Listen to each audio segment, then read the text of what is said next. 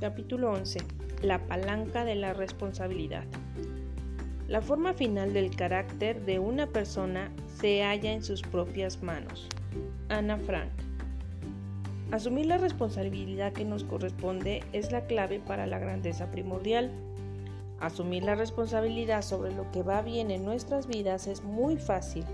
La verdadera dificultad reside en asumirla cuando las cosas no van tan bien las personas que se desentienden de la responsabilidad sobre sus propias vidas y culpan a las circunstancias o a otros de su situación, se convierten en profesionales del victimismo. Quienes practican la grandeza primordial saben que su calidad de vida depende de sus propias elecciones, no de las elecciones de otros o ni siquiera de las circunstancias. Un ejecutivo me dijo una vez, lo que más me preocupa y me da que pensar es la mala relación con las personas más creativas de mi trabajo y en casa, con mi hijo adolescente. He llegado a perder los estribos y a gritarles. ¿Cómo puedo mejorar esas relaciones y cambiar la imagen que tienen de mí? Por suerte, ninguna situación es imposible de corregir. Hay varios modos, todos ellos muy potentes, de reparar una relación rota de hacer depósitos en una cuenta bancaria emocional vacía y de volver a ejercer una influencia positiva. El último cuadrante. Con frecuencia las personas se ofenden u ofenden a otras, y ninguna de las partes tiene la humildad necesaria para asumir la responsabilidad que les corresponde.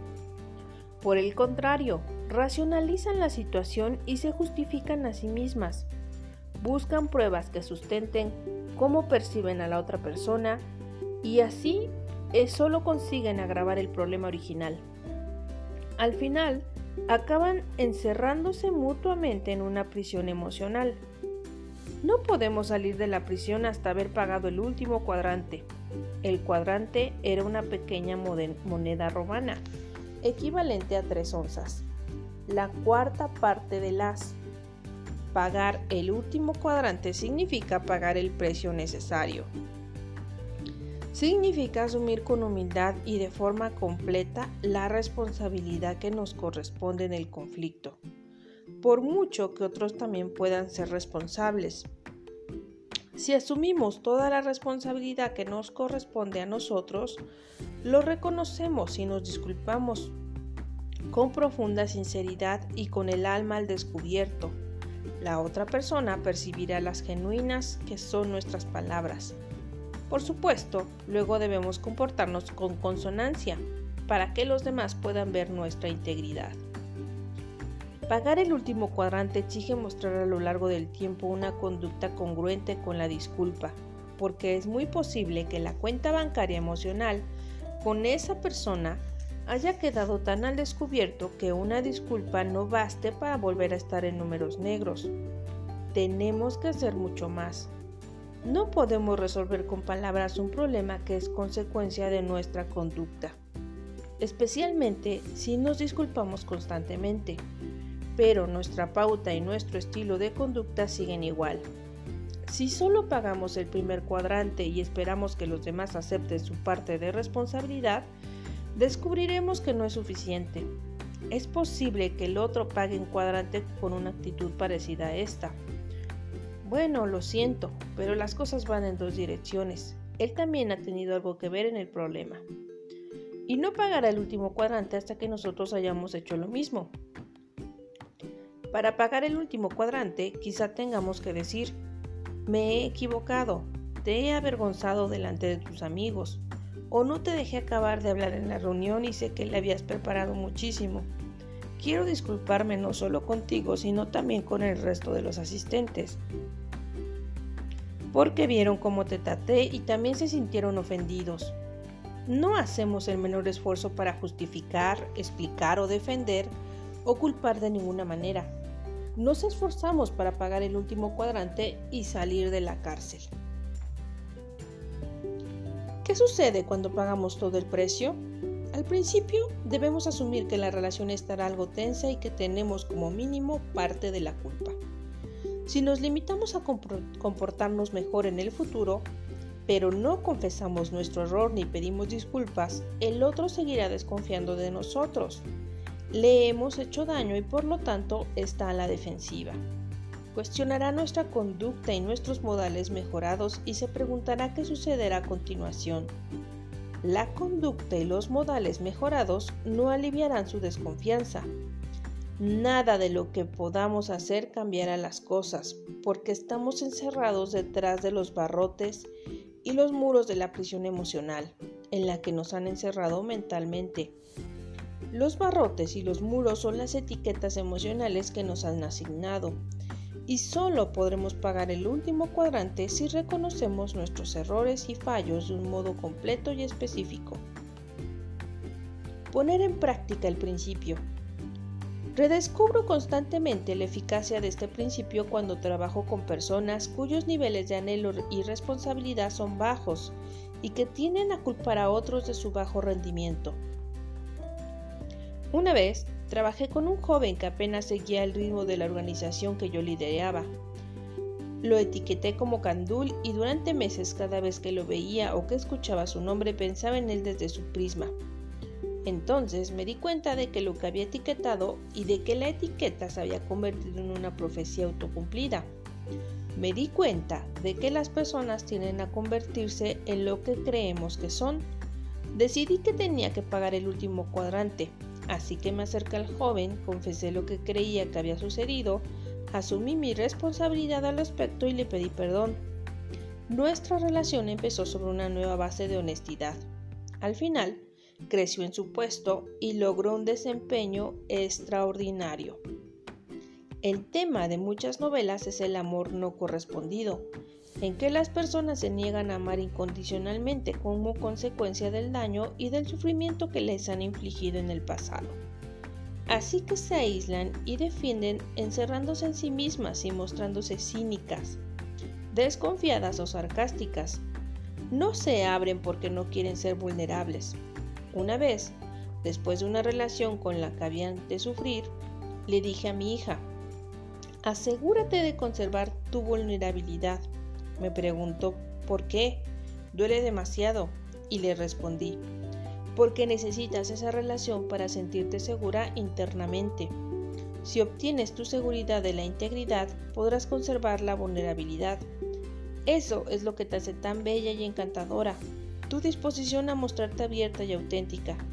Si rechazas a otras personas y oportunidades como consecuencia de ese rechazo, construirás un caparazón a tu alrededor que impedirá que puedan amarte.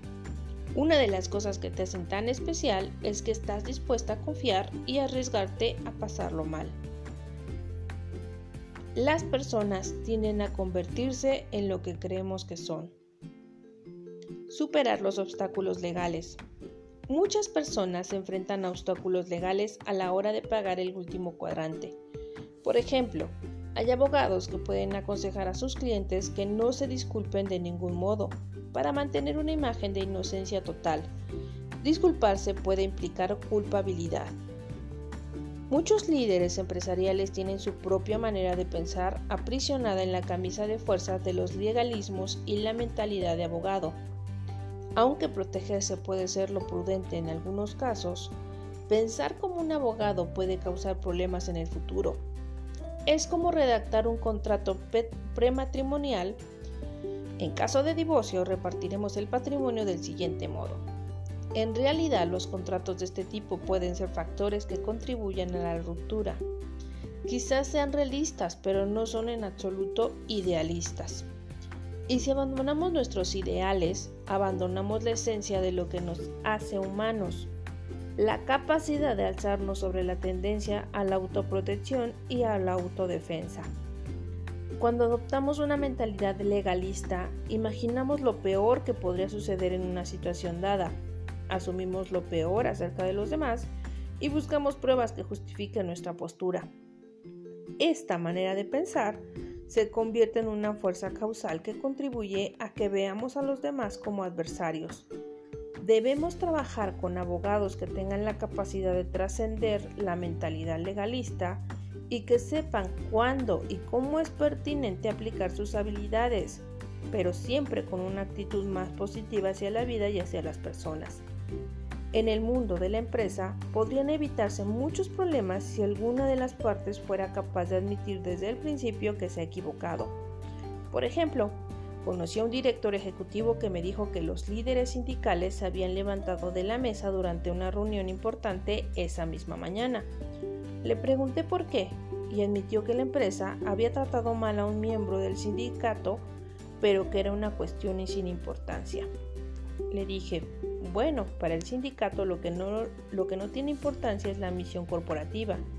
Tienen que disculparse. Si se ha equivocado, tiene que admitirlo inmediatamente ahora, hoy. No dejar pasar unas horas más. Llámelos enseguida, ahora que aún se hablan. El director siguió mi consejo y los líderes sindicales aceptaron de buen grado las disculpas. De hecho, la disculpa consiguió que volvieran a la mesa de negociación esta es la potencia que puede tener una sencilla disculpa.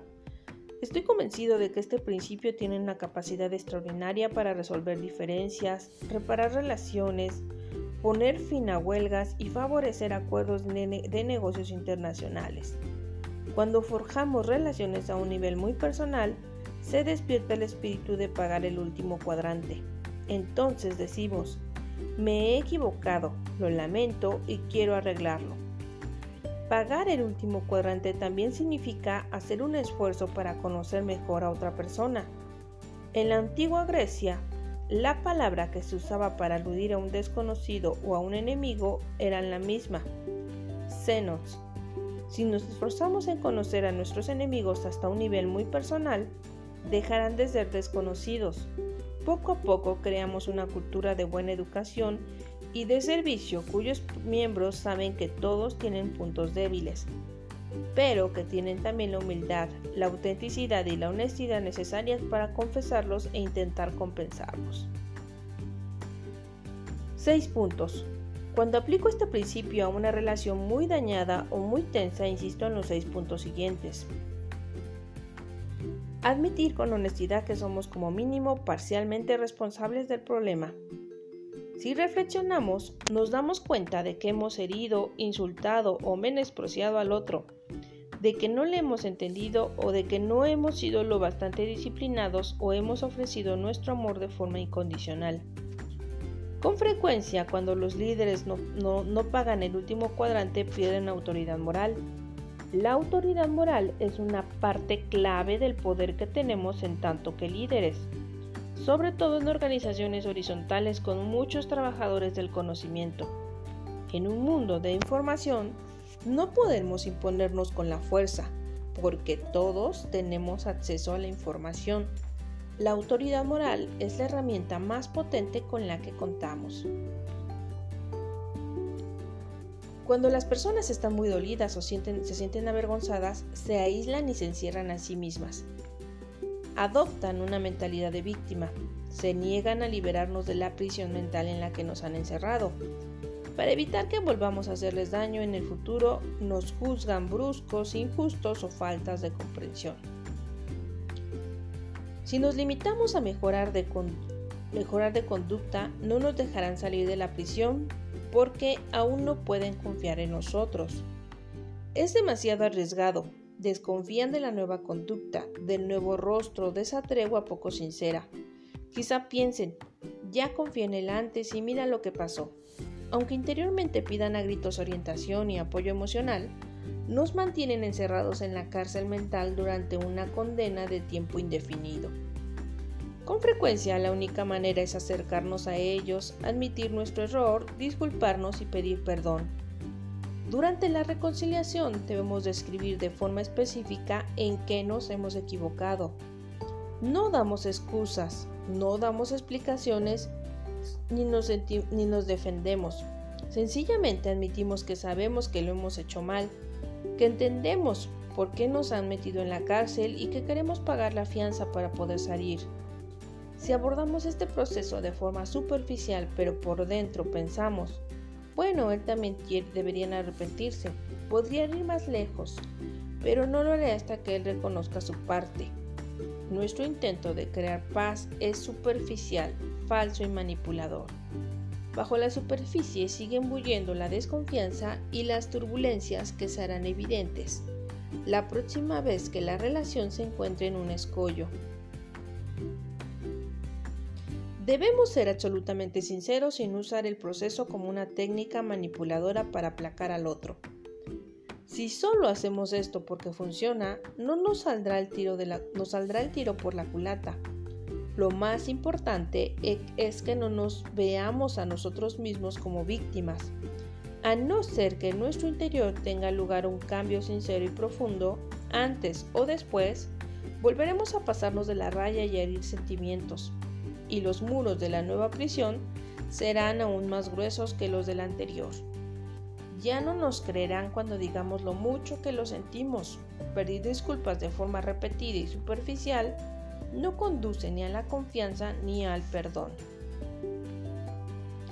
En la mayoría de las situaciones, pagar el último cuadrante permite no solo salir de la cárcel y tener una oportunidad de comunicar e influir, sino que también permite inspirar al otro, en lugar de obligarlo a admitir su responsabilidad y tomar decisiones difíciles.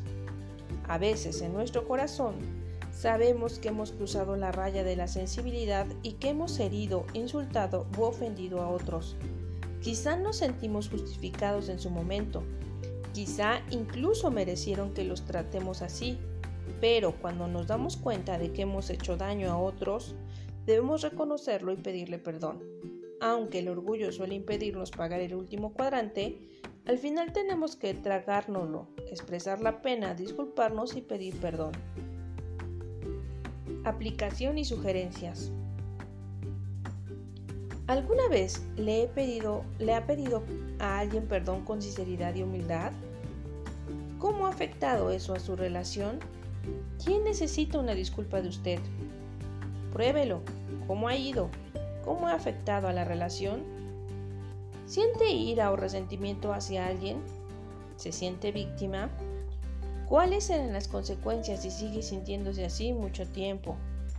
¿Qué puede hacer hoy para empezar a deshacerse de ese sentimiento? ¿Se ha dado cuenta de que se disculpa sin cesar, pero que su conducta sigue siendo la misma? ¿Cuáles serán las consecuencias a largo plazo? ¿Qué puede cambiar en usted mismo para eliminar alguno de los obstáculos que le impiden forjar relaciones mejores con los demás?